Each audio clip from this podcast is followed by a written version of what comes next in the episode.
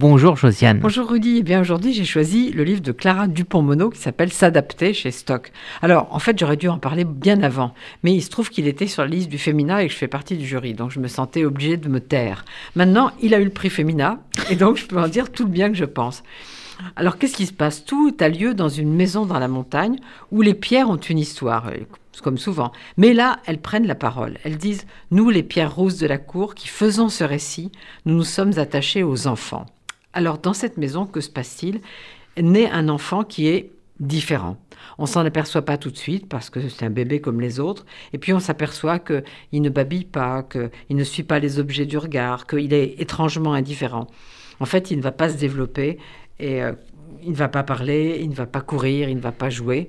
Et il y a des mots tristes pour décrire un tel enfant. On dit inadapté ou handicapé. Alors, vous allez me dire qu'on a déjà beaucoup écrit de livres sur ce sujet, notamment sur les réactions des parents quand un enfant comme ça arrive euh, chez eux. Mais Clara Dupont-Mono, dans ce très beau roman, elle prend un point de vue différent. Elle s'interroge sur la place dans la fratrie d'un enfant différent. Parce qu'il y a un frère aîné, il y a une fille cadette, il y a cet enfant-là, et ensuite il y a un petit dernier. Alors l'aîné, dans une famille, en général, c'est celui qui protège. Mais celui-là ne se contente pas de, de remplir ce rôle. Il est comment dire, totalement fusionnel avec cet enfant, avec son petit frère. Il est euh, presque soumis à lui, à son, à son rythme, à sa vie, à sa vie qu'il sait menacer, évidemment. Et puis, euh, il y a la, la, cadette. Alors elle, au contraire, elle est très en colère.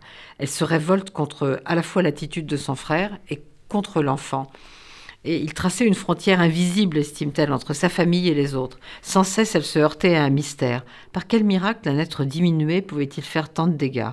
L'enfant détruisait sans bruit. Et puis il y a le petit dernier. Alors le petit dernier, c'est sans doute celui qui est né pour réparer, qui est né pour tenter de réunir la famille, à la fois d'apaiser les parents, de rendre la joie à l'aîné, de nouer une complicité avec la cadette. Et on peut dire qu'il y réussit parfaitement, sauf avec l'aîné, qui persiste à l'ignorer. En fait, ce qui m'a touché dans ce livre, c'est que je trouve qu'il fallait beaucoup de délicatesse pour en faire autre chose qu'un récit tragique de, de conflits de conflit entre, entre la famille.